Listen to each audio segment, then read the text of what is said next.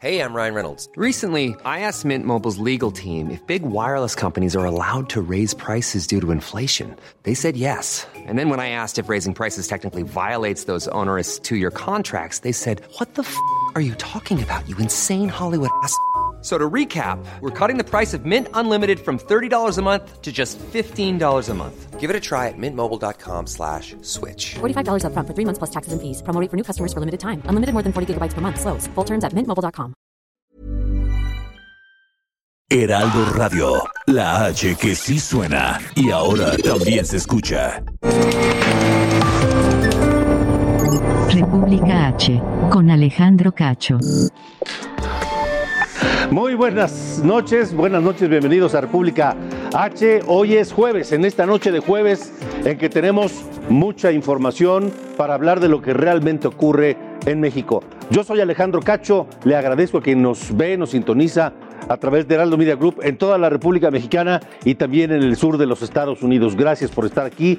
Quédese con nosotros porque tendremos varios temas el día de hoy. Los incidentes, las escaramuzas, los enfrentamientos, las batallas a fuego y a bayoneta calada que no paran en el sur de México, en el sur sureste del país. Por ejemplo, en el municipio de Santiago Textitlán, en Oaxaca, los pobladores tienen retenidos a elementos de la Guardia Nacional, a elementos de la Policía Estatal oaxaqueña, a distintos funcionarios públicos de seguridad para exigir que las autoridades les ayuden a resolver un conflicto agrario que mantienen con una comunidad vecina.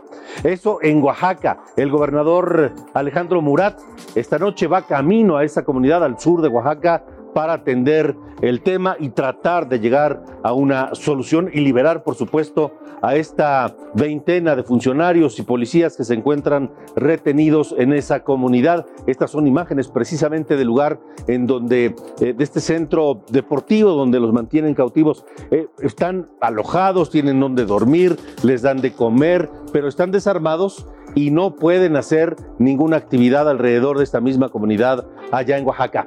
Bueno, en Quintana Roo, los diputados, el Congreso, aprobó retrasar el inicio del proceso electoral para elegir gobernador. El año que entra Quintana Roo será uno de los seis estados que elegirá gobernador. Bueno, pues retrasaron el, la fecha de inicio. Le daremos a conocer cuáles son los motivos y cómo se verán afectadas las próximas elecciones para gobernador allá en Quintana Roo. Además, todos los detalles y la última reunión que tuvieron familiares de niños con cáncer de Veracruz y las autoridades del INSABI. Le contaremos los acuerdos a los que llegaron por enésima vez y los incumplimientos nuevamente del INSABI. En una caravana llegaron padres desde Veracruz, hicieron eh, un plantón incluso afuera de las eh, instalaciones de la Secretaría de Salud y ya regresaron a, su, a sus lugares de origen y se regresaron con las manos vacías. Así la situación de los eh, enfermos niños con cáncer principalmente, pero no solamente ellos, el desabasto de generalizado de medicamentos en el país que el gobierno simplemente no ha podido solucionar. Así que esos son algunos de los temas que tendremos esta noche aquí en República H. Gracias por seguirnos eh, también a través del podcast en todas las plataformas. Ahí estamos en República H. Por supuesto, Sofía García, te saludo. ¿Cómo estás? Buenas noches. Gracias Alejandro, buenas noches. También te saludo con mucho gusto a ti y a quienes nos escuchan a través del Heraldo Radio. En esta ocasión te voy a platicar dos temas. Uno que tiene que ver con la regulación que se tiene que hacer al uso, al consumo y a la producción de la marihuana. ¿Dónde está la bolita? Y por el otro lado ya también la grilla que está en la Cámara de Diputados previo a que empiece ya la nueva legislatura. Ya se están definiendo cada día más de manera oficial quiénes serán los líderes parlamentarios, pero te platicaré de todo esto más adelante. De acuerdo, gracias, gracias, eh, Sofía. Comenzamos en Oaxaca, le decía ya de estos pobladores de Santiago Textitlán que tienen retenidos elementos de la Guardia Nacional y de Seguridad Pública del Estado. ¿Qué es lo que pasa? Bueno, pues falta solución a problemas locales que padecen desde hace tiempo. Han pedido a las autoridades solucionar una disputa agraria y la liberación de fondos para atender las necesidades de la población. Pero ante la falta de solución, recurrieron pues a esto, a retener a policías y funcionarios y los mantienen así. buenas noches. Como ven, hasta estas horas de la noche estamos aquí reunidos todas las mujeres. Ya estamos este, hartos ya de que no, nunca nos hacen caso. Siempre se ha tenido este, diálogos, según, pero no, no, no, no se ve ningún avance. Así que exigimos también al presidente de la República para que haga presencia aquí, porque en estos momentos tenemos pues retenidos ahora sí a, a, los personales de la Fiscalía y está la Guardia y la Policía Estatal con la finalidad de que hagan ahora sí presencia este, y, y, nos pongan atención ya, pues es urgente. Queremos un, una respuesta a nuestra petición porque ya tenemos siete meses que estamos aquí y pues no nos hacen caso. Pedimos al gobernador de Oaxaca, al presidente de la República, que venga y que venga, venga y que haga justicia, porque de aquí no vamos a dejar salir lo que es la Fiscalía, la Guardia Nacional y la Estatal. Yo pienso que aquí no sé si por qué, por partidos, por qué no nos apoyan, no nos toman nada cartas en el asunto, como que si no valemos. Eso también le pedimos aquí al presidente de la República para que nos tomen en cuenta. Tenemos ocho meses de estar albergado acá en, el comedor municipal y eso no es posible. Estamos esperando la visita del señor a Alejandro Murat, gobernador del estado de Oaxaca, para que haga presencia en este municipio. Y precisamente el gobernador Alejandro Murat ya va camino hacia esta zona del sur oaxaqueño. Karina García, te saludo con mucho gusto esta noche. Te escuchamos. Así es, Alejandro. Buenas noches. Buenas noches a tu auditorio. Y efectivamente el gobernador de Oaxaca, Alejandro Murat Hinojosa, confirmó que acudirá a Santiago Textitlán, en la Sierra Sur, donde se reactivó un conflicto social y agrario, por lo que fueron retenidos más de 50 elementos de la Guardia Nacional, Policía Estatal, Ministerios Públicos y peritos. Los detenidos acudieron la tarde de lunes para dar atención y seguimiento a personas que fueron víctimas de un desplazamiento forzado en diciembre pasado. Esto tras un enfrentamiento entre las agencias municipales de Río Santiago y Santiago Xochiltepec, en donde resultaron dos personas muertas y 40 casas dañadas. El propio gobernador confirmó que eh, los elementos de diversas corporaciones se encuentran en buen estado de salud y que estos están en una cancha municipal. Además, eh, pues confirmó también que estos elementos no han sido desarmados. Hay que dialogar aquí en Oaxaca, así somos. Ya el secretario general de gobierno, Francisco García, está viendo el tema y tengo una invitación por parte de los pobladores y esta es tarea ya, dijo el gobernador tras confirmar que el día de mañana se trasladará a la zona como parte de una gira en la Sierra Sur. En este sentido, comentarles también que fueron retenidos funcionarios de la Secretaría General de Gobierno, quienes eh, más tarde pues iniciaron con una mesa de diálogo este día. Sin embargo, fue incendiada eh, pues una unidad oficial de la Secretaría General de Gobierno. Alejandro es el reporte. Y es un conflicto añejo por el que, por lo que sabemos, eh, Karina, que simplemente no se ha atendido. Así es, este conflicto lleva por lo menos unos 10 años y es que también las agencias exigen las participaciones municipales que ascienden a 573 mil pesos y en el otro caso a 2 millones de pesos. En diciembre pasado se enfrentaron y pues derivaron en dos muertos y 40 casas afectadas. Válgame. Karina García, gracias por el reporte. Buenas noches. Buenas noches. Y precisamente este llamado que hacían los habitantes de Santiago Testitlán, el presidente López Obrador pues se ocupó del tema hoy en su conferencia mañanera y negó que los funcionarios estén secuestrados. No pueden salir de donde están. No se pueden ir a sus casas no pueden recuperar sus vehículos, ni sus armas, ni sus equipos de comunicación. Pero para el presidente no están secuestrados. Ayer se habló de que se tenían secuestrados a unos elementos de la Guardia Nacional y la información de hoy en la mañana que tenemos es que no fue cierto. En Oaxaca. En Oaxaca. En Oaxaca. Están dialogando, o sea, pero no es, este, no están secuestrados, pues. Bien. Fueron autoridades del Estado que pidieron el apoyo de la Guardia Nacional y están ahí en la comunidad, pues, este, dialogando. Pues este, mucho diálogo, mucho diálogo, no se ve, no parece. Y dice el presidente, no están secuestrados, pero lo cierto es que ninguno se puede ir cerca de medio centenar, más de medio centenar de funcionarios de distintos niveles allá en esa población del sur de Oaxaca. Pero es Oaxaca, pero también es Michoacán, pero también es Chiapas, en fin, Guerrero. En fin, hay varias zonas incendiadas en el país. De eso hablaremos más adelante porque también lo mencionó el presidente en su conferencia de esta mañana. ¿Cuál es el escenario del presidente? ¿Cómo lo, tiene conceptualizado? ¿Cómo lo ve en su, en su mente? ¿O qué le dicen? cuando hay desplazados en Guerrero, cuando hay desplazados en los altos de Chiapas, cuando vemos este conflicto en Oaxaca, cuando eh, Michoacán vive bajo fuego en buena zona de la tierra caliente michoacana, todo motivado por las actividades delictivas, por el robo de hierro que se vende clandestinamente, se saca de las minas y se vende eh, ilegalmente a chinos que se lo llevan a China para hacer acero, para fabricar acero, y también por el control de las metanfetaminas y el fentanilo, el control del narcotráfico, en fin, la delincuencia organizada. ¿Cómo lo conce- conceptualiza el presidente López Obrador? Más adelante se lo comentaremos. Es momento de ir con Sofía García. Esto es República H.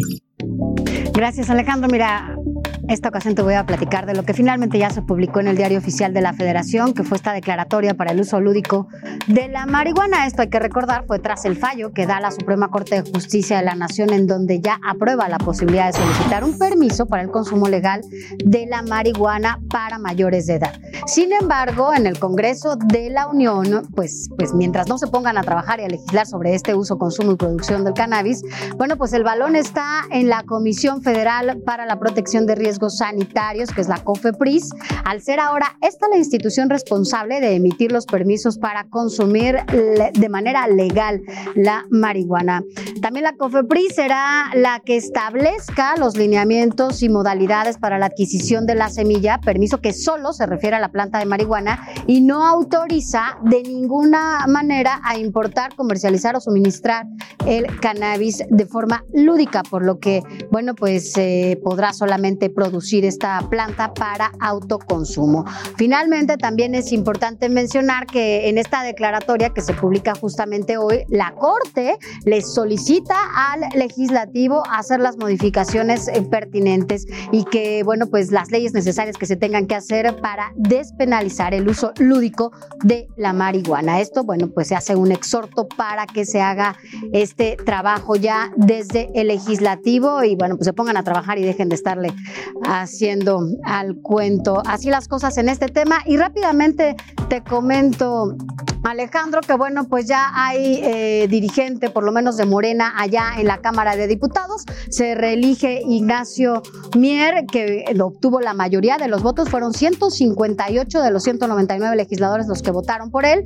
Y bueno, hasta ahorita ya parece que el PRI, bueno, ya decidió quién va a ser su coordinador, que es Moreira. También eh, el PRD, por alguna manera, ya tiene a Luis Cházaro.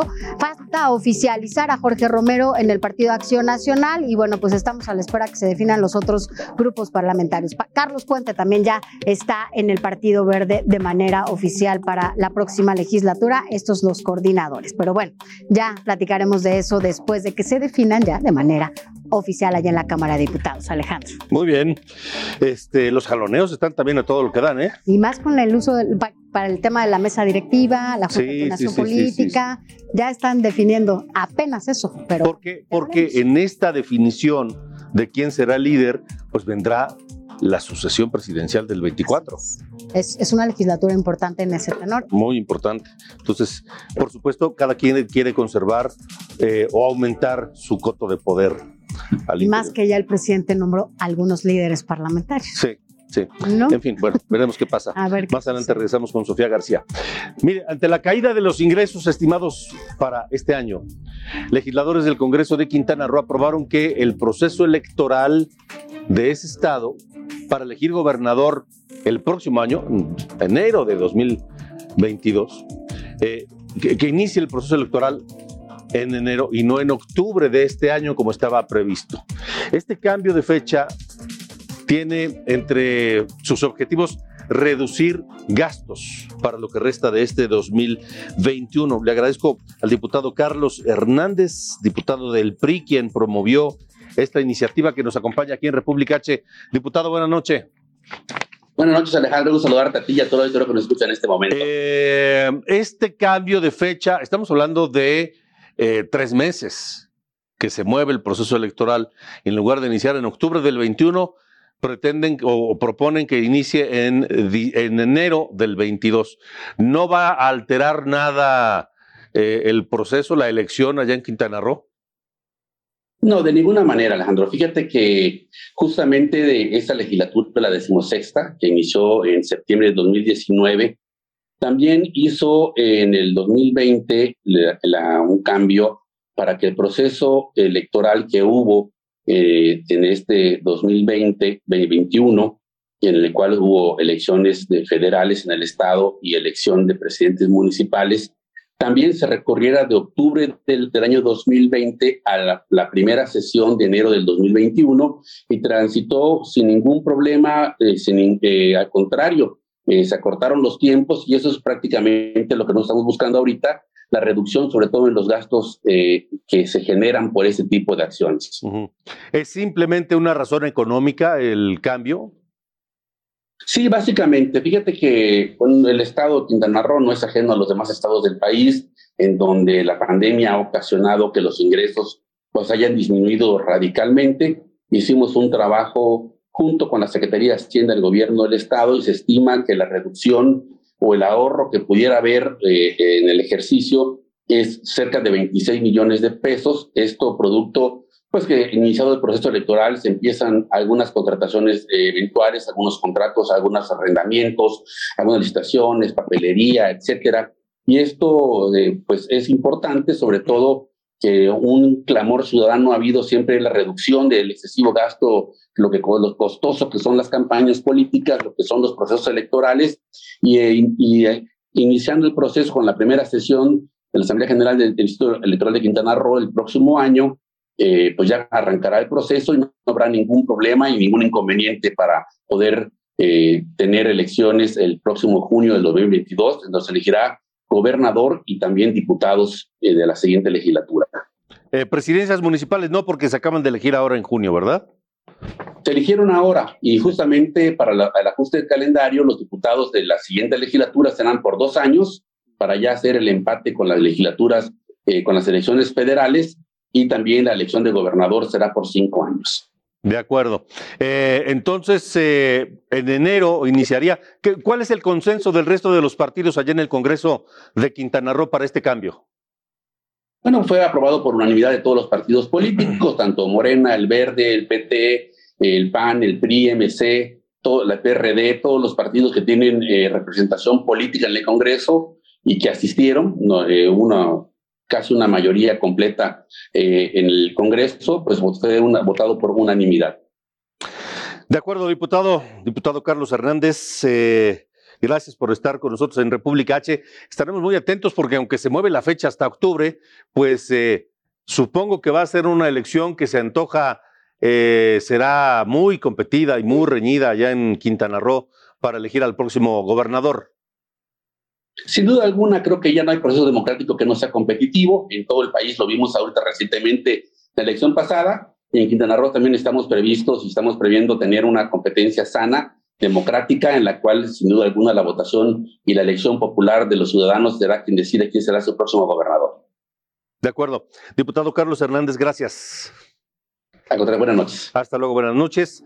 Es lo que ocurre allá en Quintana Roo. Así que ya nos lo dijo el diputado Hernández, por razones económicas y solo económicas, se mueve tres meses, se desplaza o se recorta tres meses el proceso electoral de Quintana Roo y en lugar de iniciar en octubre del año 2021, iniciará en enero del 22 para elegir eh, diputados al Congreso local y elegir también gobernador en Quintana Roo, que será uno de los seis estados que tendrá elecciones para gobernador el próximo año, junto con Aguascalientes, con Tamaulipas, eh, con Hidalgo.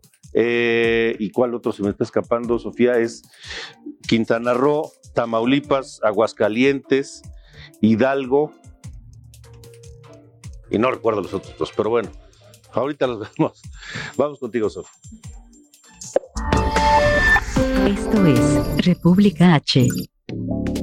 Y bueno, vamos a, otro recorrido por la República y es que el director del IMSS, Zoé Robledo, y el gobernador electo de Michoacán, Alfredo Ramírez Bedoya, revisaron el proyecto para trasladar ya las oficinas del instituto a Morelia. Presentaron propuestas de medios, de predios e inmuebles que están disponibles en cuanto se tenga ya el espacio apto para realizar este movimiento.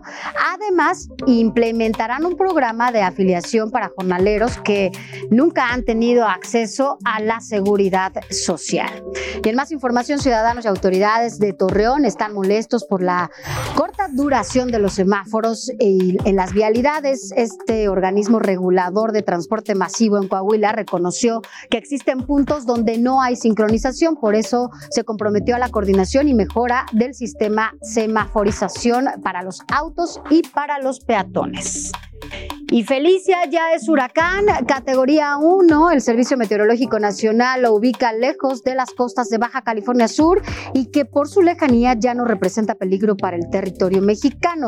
Según el pronóstico, ganará más fuerza y se convertirá en categoría 2 mientras se aleja aún más de nuestro país.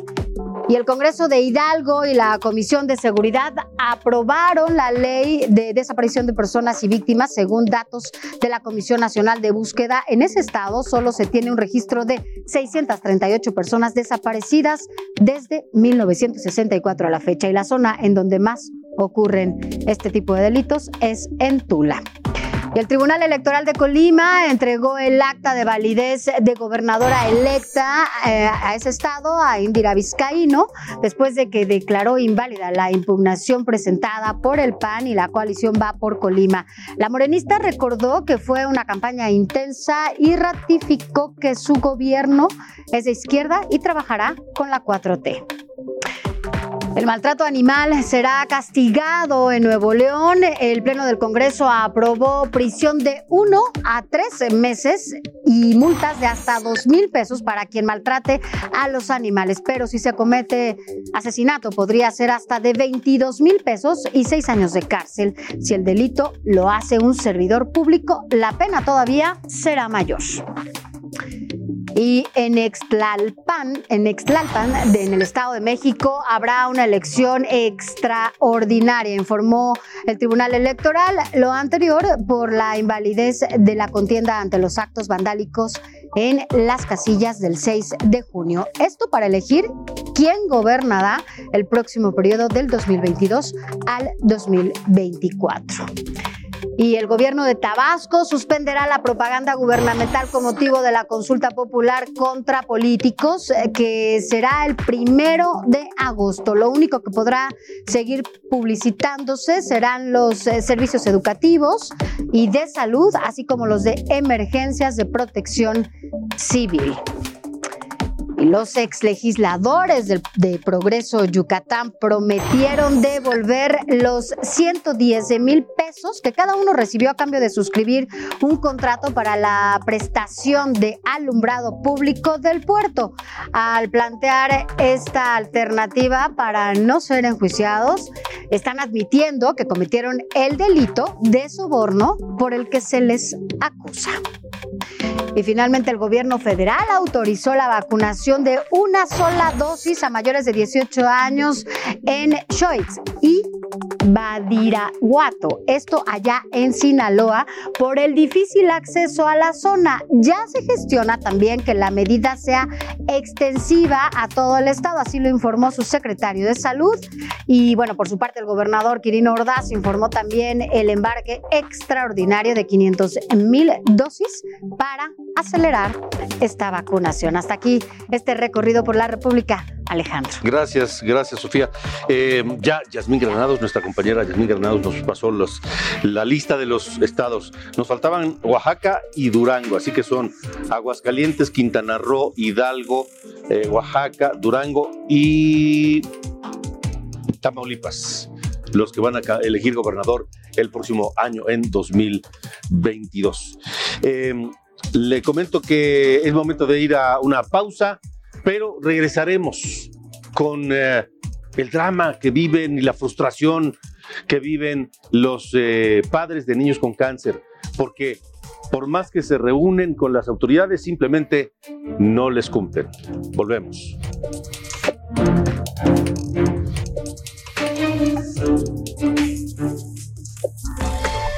Continuamos. República H. Con Alejandro Cacho. Heraldo Radio. La HCL se comparte, se ve y ahora también se escucha.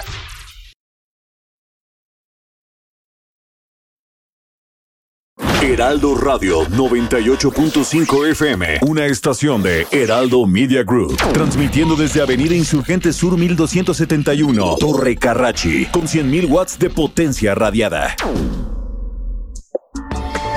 Continuamos. República H.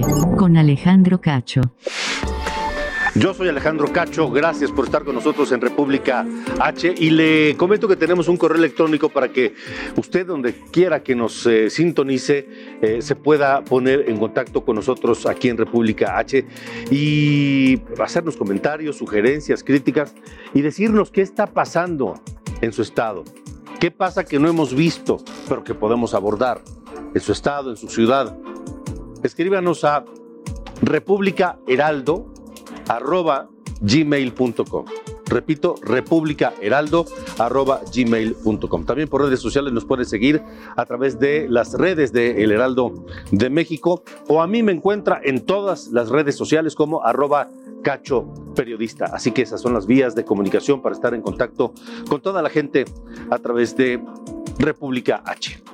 Hablemos del uh, desabasto de medicamentos, de toda clase de medicamentos, pero lo más grave y lo más urgente es el desabasto de medicamentos oncológicos. Ayer, padres de niños con cáncer de Veracruz llegaron a la Ciudad de México para reunirse con autoridades de salud. Una reunión que siguió de otra y que luego hubo otra anterior y que ninguna de ellas ha llevado absolutamente a nada. Al terminar esa reunión, los padres se manifestaron, estaban molestos evidentemente porque les volvió a fallar el INSABI. Se fueron con las manos vacías y con la angustia creciente de que sus hijos, enfermos de distintos tipos de cáncer, no reciben los tratamientos que eh, les, les, les ayudan a prolongar la vida o recuperar la salud. La autoridad ha dicho que los medicamentos están en almacenes desde el 24 de junio. Y la pregunta es, ¿y qué demonios hacen en los almacenes?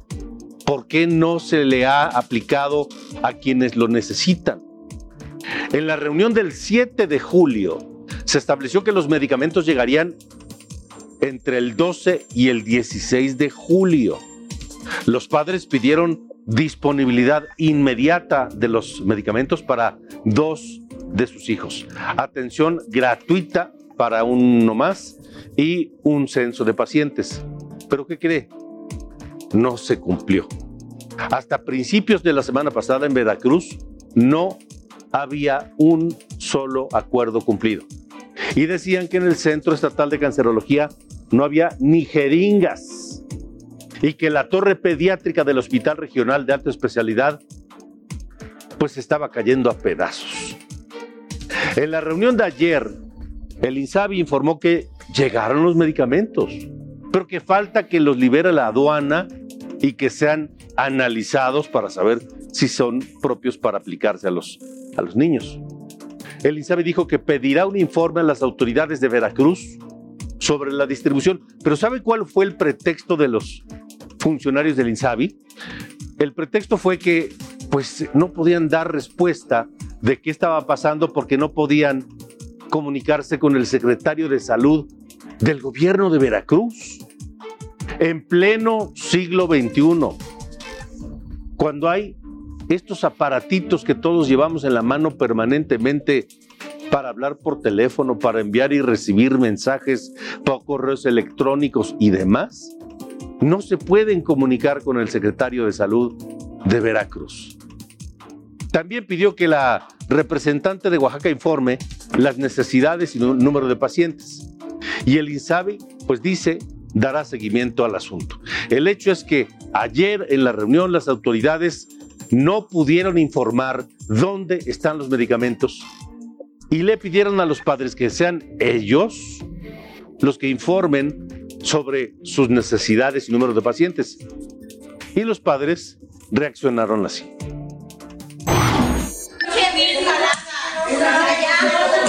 no van a saber cuánto compraron? ¿Y cuánto va a llegar? A ver. Eh, la demanda anual Ahí les va la demanda. De vancomicina es de 61. Se está solicitando el abasto para tres meses, que es lo que estaría llegando en un periodo de 10 días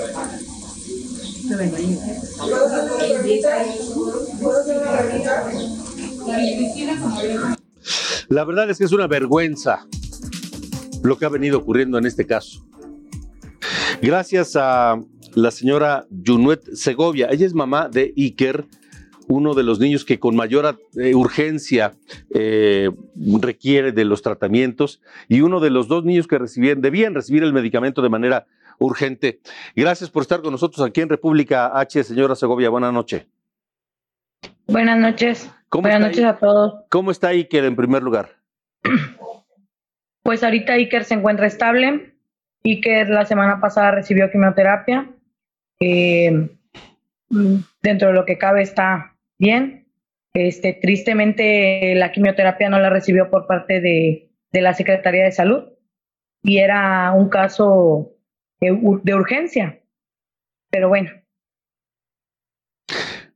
si a mí me parece, me indigna y me parece inconcebible que las eh, autoridades de salud, los del INSABI, les digan a ustedes que ya están los medicamentos desde hace semanas en una bodega, me imagino que ustedes con mayor razón.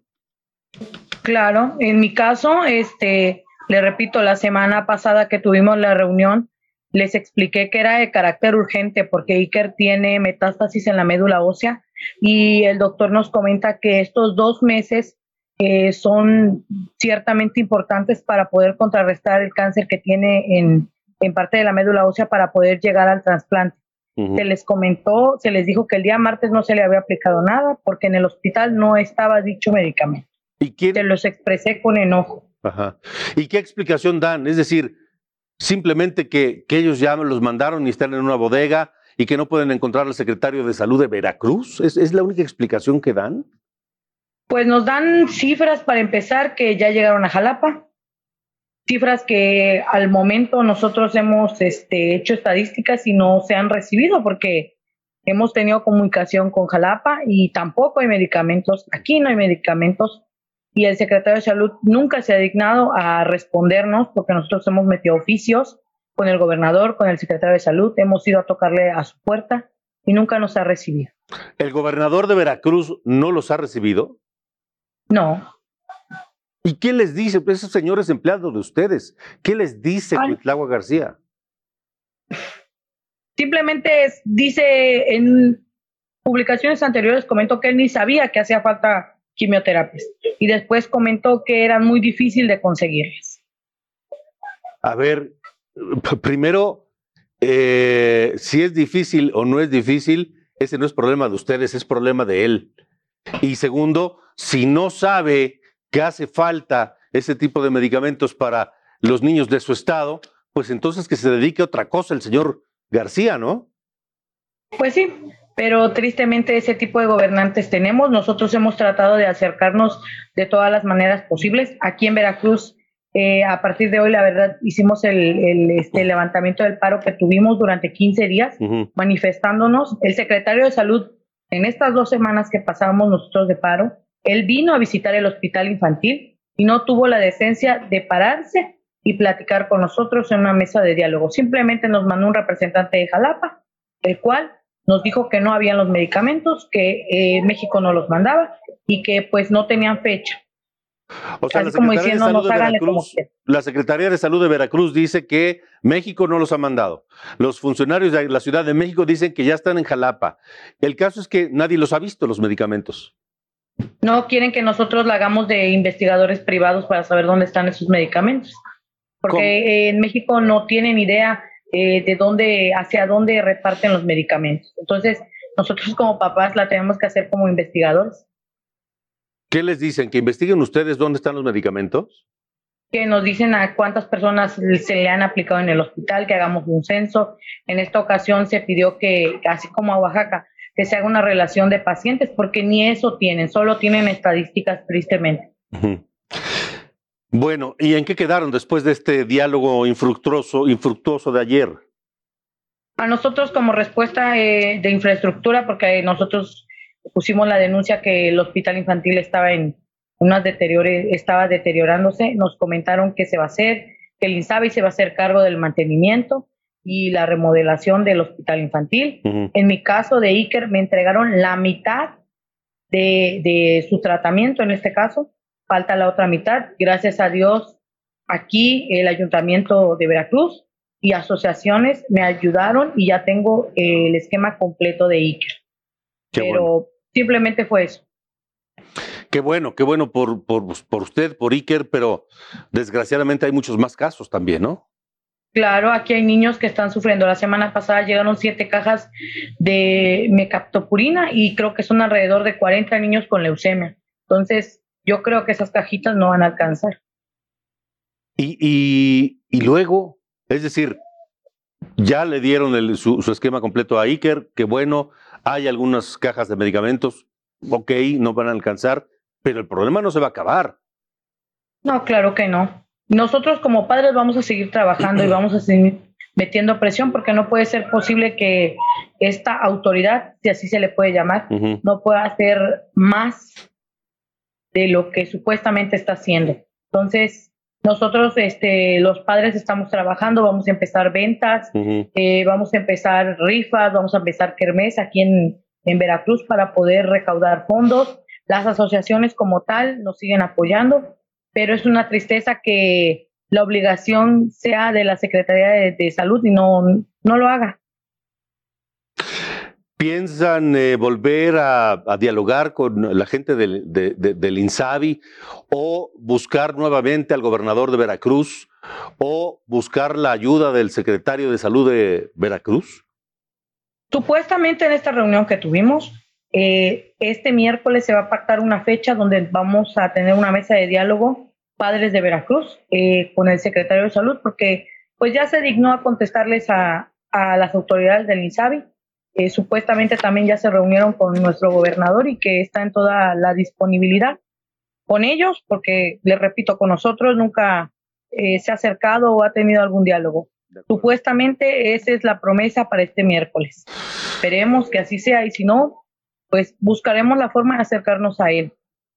Pues, eh, señora Junuet Segovia, nosotros aquí en República H vamos a estar pendientes y vamos a también buscar al gobernador de Veracruz y al secretario de salud de Veracruz a ver si tenemos suerte, a ver si aquí sí contesta, quieren hablar del tema.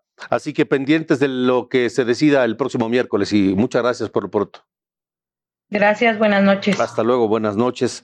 Así la situación desde el punto de vista de eh, una de las madres de estos niños, pero por desgracia son muchos. Y son muchos en Veracruz, pero también en Jalisco y también en el Estado de México, es decir, en toda la República Mexicana. Alejandro Barbosa es director de Nariz Roja, una organización que se dedica a ayudar eh, a estos niños y que ha participado de estas negociaciones, de estos diálogos, de estos intentos por, por conseguir los medicamentos, eh, Alejandro.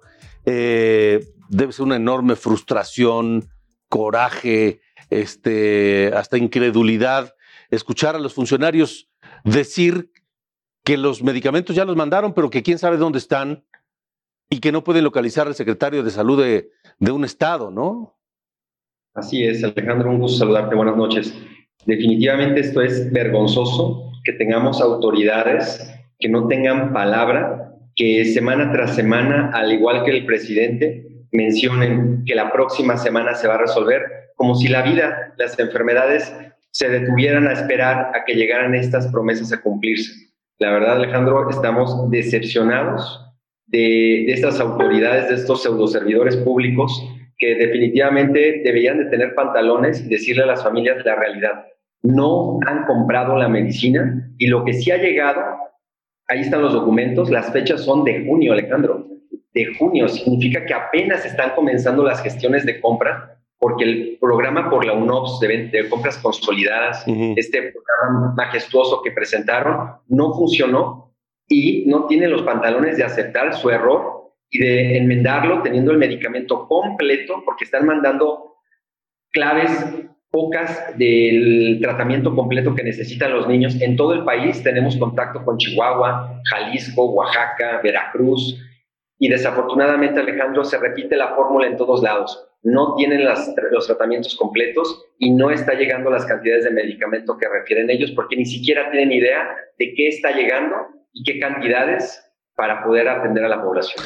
Este nuevo esquema, queda claro entonces que este nuevo esquema de eh, abasto de medicamentos, de compra de medicamentos por parte del gobierno, que en este caso es para los niños con cáncer, pero también hay eh, otras personas con distintos cánceres, adultos, pero también hay gente con hipertensiones, gente que vive con VIH, gente con diabetes, en fin, enfermos de distintas causas que tampoco reciben los medicamentos. Y este nuevo esquema del gobierno actual ha sido un fracaso este, este programa de que a través de la ONU se compren, pues ha sido completamente un fracaso.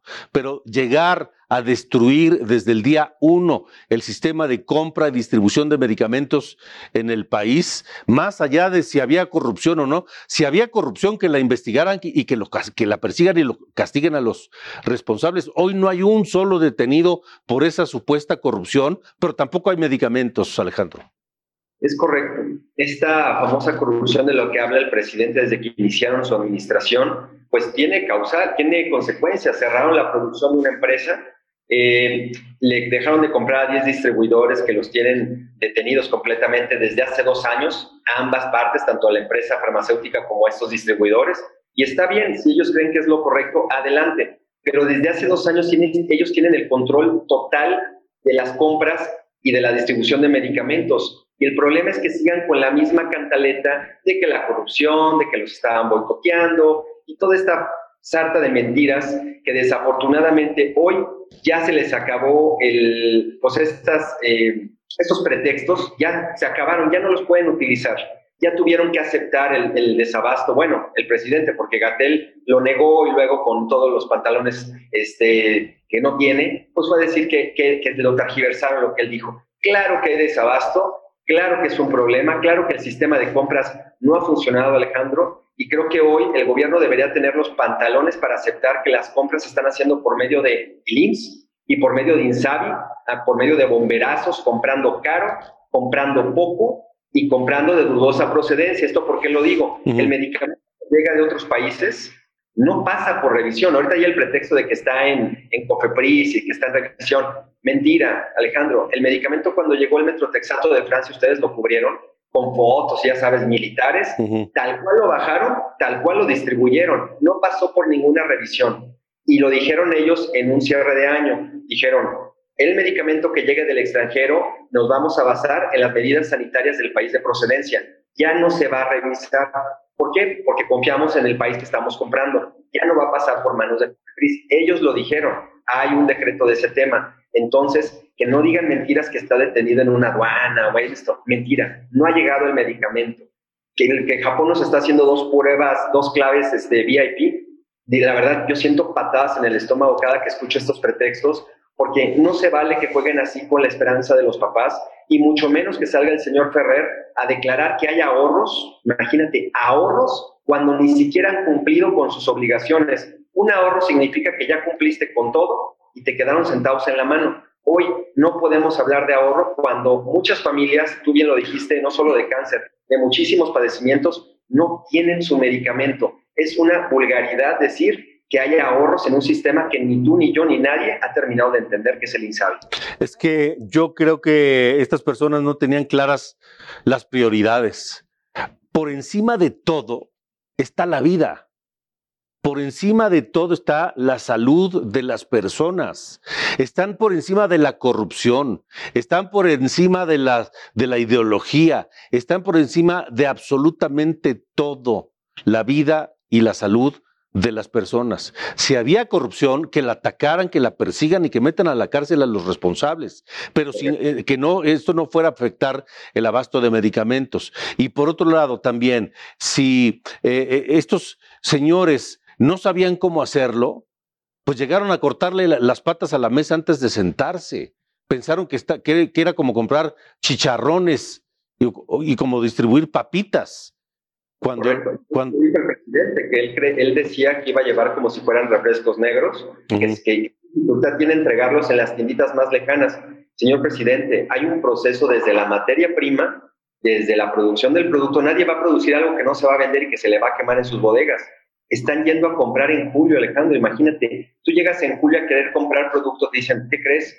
Yo ya terminé mi proceso de producción, yo lo que tengo ahorita es lo que voy a vender, quizás ya lo tengo pactado, ya para entregarlo en otros países. Nos están vendiendo lo poco que hay, lo poco que encuentran, que sí es cierto, les está costando trabajo comprar.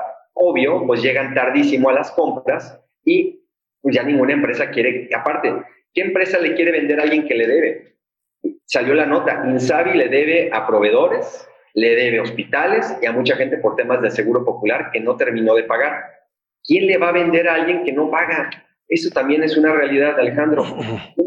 sabe que pagar sus deudas antes de hablar de ahorros y antes de hablar que va a cubrir todo el sexenio, porque lo dijo el presidente muy enarbolado en sus palabras, que esto iba a arreglar no solamente lo de este año, sino lo de todo el sexenio.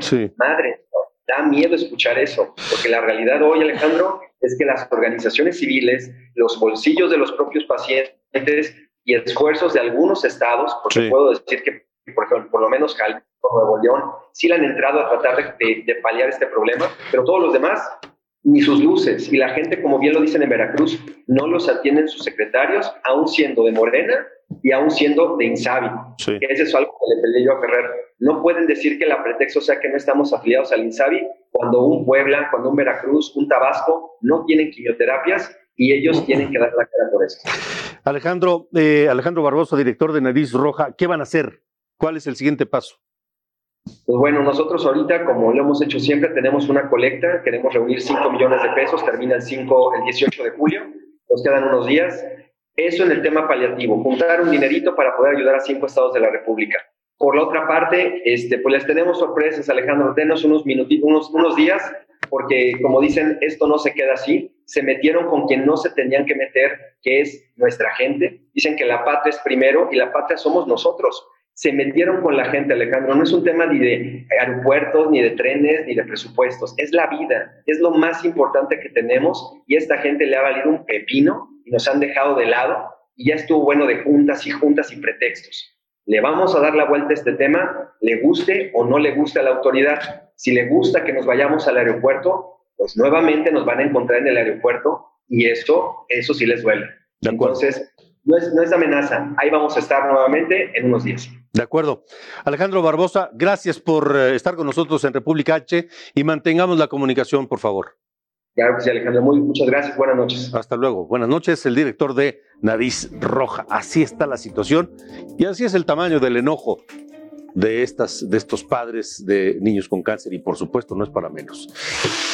Bueno, antes de irnos, a una semana de los enfrentamientos fuertes, cruentos en Panteló, Chiapas, hoy se sabe que son cerca de 2.000 personas de aquella zona de los Altos de Chiapas que pues eh, se han visto obligados a, a huir a desplazarse.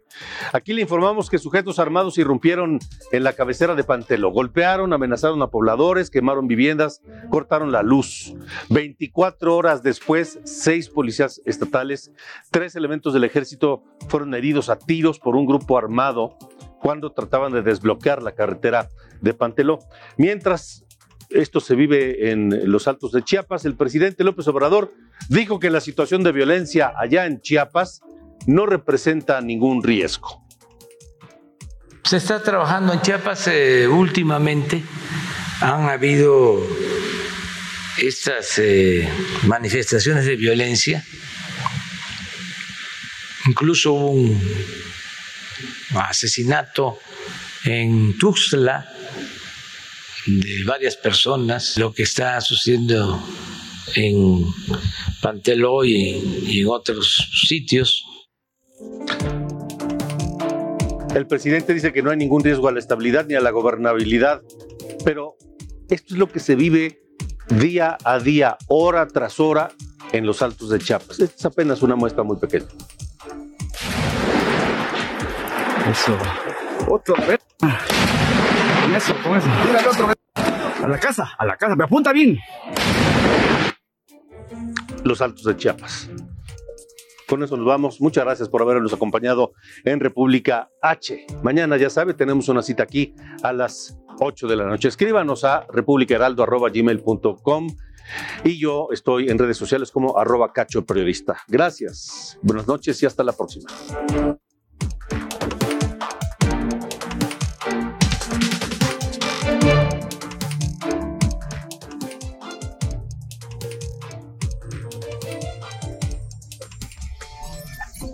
Esto fue República H con Alejandro Cacho. Heraldo Radio. La HCL se comparte, se ve y ahora también se escucha.